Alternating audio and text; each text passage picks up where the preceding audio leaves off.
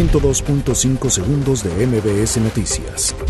La Comisión de Cambios instituyó al Banco de México subastar el día de hoy coberturas cambiarias por un monto de 2 mil millones de dólares con el objetivo de propiciar mejores condiciones de liquidez. La 45 edición del Tianguis Turístico será aplazada hasta el próximo 19 de septiembre a causa de la pandemia del coronavirus. Se deslinda la Fiscalía de Tabasco de demandas por muertes en Hospital de Pemex. Un juez negó el amparo a Gilda A., madre de Emilio L., contra la vinculación a proceso por los delitos de operaciones con recursos de procedencia ilícita y asociación delictuosa relacionados con el caso Odebrecht. La Cámara de Diputados se alista a dar luz verde a la reforma que permitirá al Ejecutivo Federal implementar las rifas y sorteos como un método de enajenación de bienes. El Comité Técnico de Evaluación de los Aspirantes al INE publicó de manera oficial la lista de aspirantes que pasaron a la siguiente fase de revisión documental para determinar su idoneidad.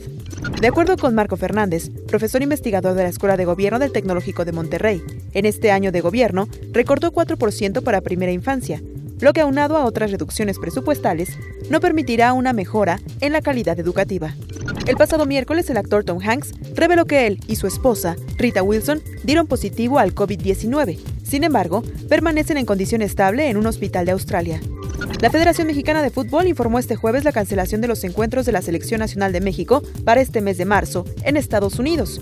El Tri tenía programado jugar contra los representativos de República Checa y Grecia. 102.5 segundos de MBS Noticias.